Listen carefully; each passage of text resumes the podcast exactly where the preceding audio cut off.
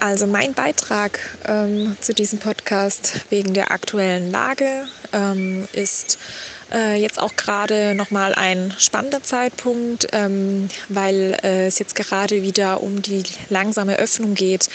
Und ähm, ich finde das auch nochmal spannend, dass wenn man gerade, wie man, wenn man merkt, dass die Gesellschaft gerade auch wieder hochfährt und auch man merkt, okay, ähm, es sind wieder mehr Leute auf der Straße, die Cafés öffnen so langsam wieder und das ist einfach ähm, dieses Erwachen und dieses, ähm, ja, nach, nach dieser sehr ähm, intensiven Zeit ähm, zeigt einem wirklich, was man hat, finde ich. Also was es auch, ähm, was diese Dinge gerade sich ra rauszusetzen, mit Menschen zusammen sein zu dürfen, was das eigentlich, ähm, finde ich, überhaupt bedeutet.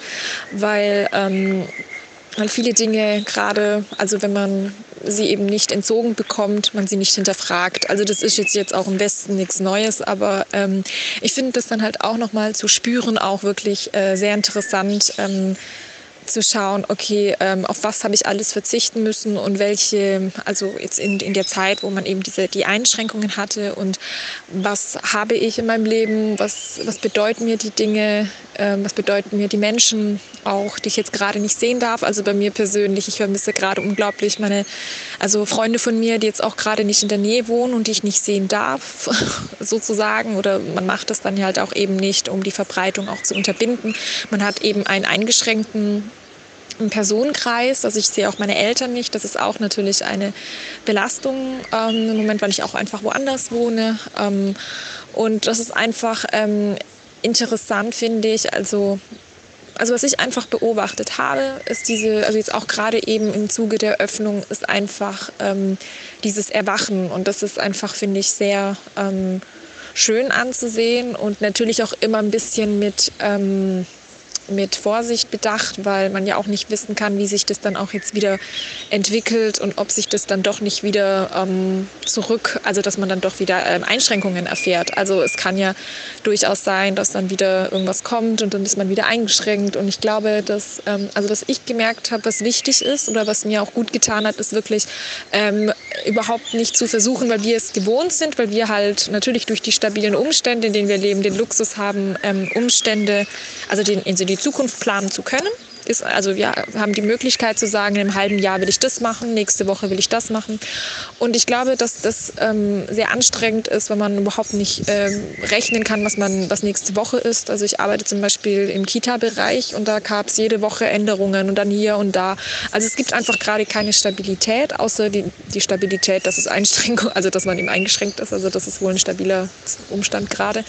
Aber ähm, was, genau, aber was wollte ich jetzt sagen? Das habe ich vergessen. Ähm, genau. Mm, Moment. Also ich habe gesagt, stabil. Ah, genau. Was mir gut getan hat, ist äh, von Tag zu Tag zu planen. Also wirklich ähm, einfach wirklich zu schauen, okay, was kann ich, was kann ich planen? Was ist der nächste Tag? Ich kann planen, was ich essen will. Ich kann planen, was ich, ähm, was weiß ich, was ich lesen möchte, ob ich ähm, irgendwie mich, ob ich rausgehen will, ob ich Yoga machen kann. Also ich finde, dass das auf jeden Fall mir gezeigt hat, ähm, äh, so ein bisschen diesen Einflussraum, den ich habe und ähm, auch die einfachen Dinge zu schätzen, finde ich. Dinge, die sich auch wiederholen, gerade, also die eben vielleicht, wenn man im Alltag ist, die man einfach macht und eher untergehen, denen ein bisschen mehr Bedeutung zu schenken, weil es einfach jetzt gerade Dinge sind, die man planen kann. Genau. Genau, das ist, glaube ich, mein Beitrag dazu. Und ähm, ja, damit endet er auch. Vorhoi Stories ist ein Podcast von Vorhoi Flur. Wir reden über Foho, aber nicht nur. Wir haben drei Formate für dich. Interview, Storytelling oder ein einfach Gespräch. Magst du mitmachen?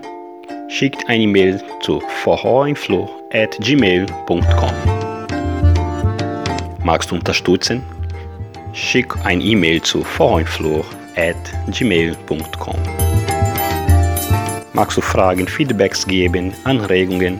Schick ein Mail zu vorheinflor.gmail.com Wir sind die Flori Kultura Produktionen. Dein Podcast. Deine Botschaft.